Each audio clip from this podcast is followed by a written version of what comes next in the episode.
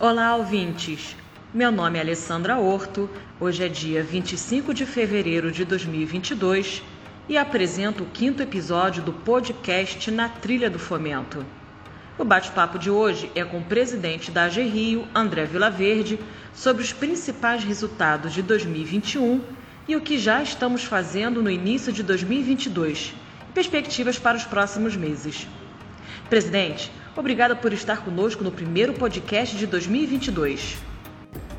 Oi, Alessandra. Olá a todos os ouvintes. Muito bacana apresentarmos os principais resultados da GRIO no ano passado e assim todos conhecerem um pouco o nosso trabalho, além de falar sobre as nossas expectativas para 2022.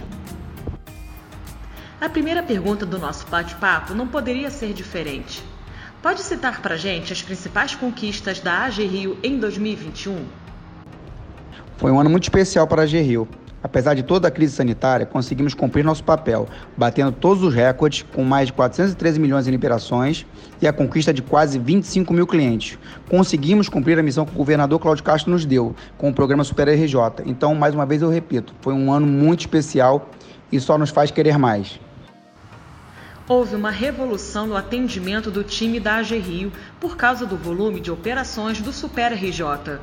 O empenho do nosso time foi fundamental para o sucesso do programa? Confiava muito na capacidade do nosso time, por isso algumas vezes cheguei a ser duro, mas eu não obtive outro resultado que não o esperado, que foi o sucesso do programa, com uma dedicação incrível de todas as áreas, trabalhando até de domingo a domingo. Por isso só tenho muito a agradecer à AG Rio e a todo o nosso time. Obrigado.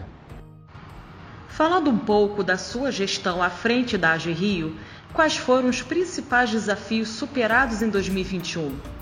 Qual é o sentimento por estar na presidência no ano em que a Rio bateu todos os recordes operacionais desde a sua existência?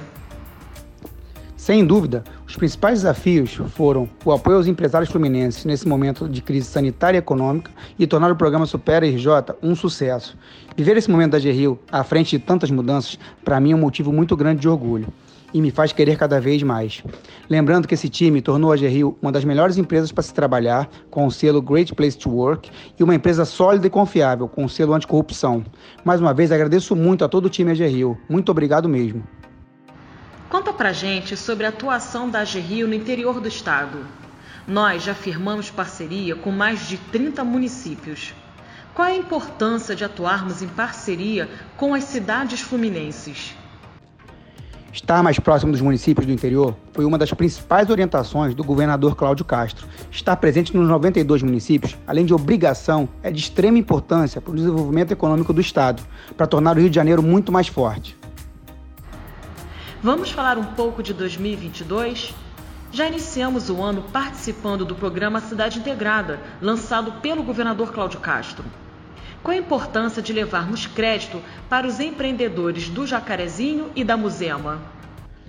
Ser uma importante ferramenta de política pública para o desenvolvimento econômico do Estado é um dos nossos objetivos. E participar dos programas de governo do governador Cláudio Castro é um orgulho. Queremos levar apoio a quem realmente precisa e sabemos que é muito importante. O governador Cláudio Castro pode contar sempre com a GRIO para apoiar e desenvolver as regiões mais necessitadas do Estado.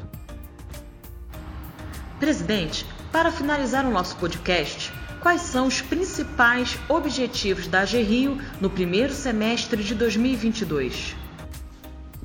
Primeiro semestre de 2022, vamos focar na melhoria do atendimento ao nosso cliente e nos programas de apoio às cidades atingidas pelas fortes chuvas. Cada vez mais queremos fazer valer que a AG Rio é uma empresa parceira do empresário fluminense e que está presente em todo o estado. A nossa logo e nosso slogan foram criados para firmar esse posicionamento. Estaremos presentes nos 92 municípios, seremos parceiros e estaremos atuando permanentemente. Presidente, muito obrigada por estar conosco mais uma vez. Obrigado, Alessandra. Também quero aproveitar e deixar aqui o meu recado para todos os empreendedores e empresários fluminenses. Contem com a nossa parceria em 2022 e saibam que estaremos de portas abertas para conversar e procurar as melhores soluções financeiras para todos vocês. Pessoal, o podcast Na Trilha do Fomento é uma produção do Time AG Rio, a agência de fomento do estado do Rio de Janeiro. Nossa proposta é trazer novidades sobre as principais ações que a GRIO promove com o objetivo de fomentar a economia fluminense. Espero que tenham gostado do nosso bate-papo. Siga o nosso canal aqui no Spotify Aproveitem e sigam também a Rio no Instagram, no Facebook, no LinkedIn e fique por dentro de todas as novidades do fomento do Rio de Janeiro. Até breve, pessoal!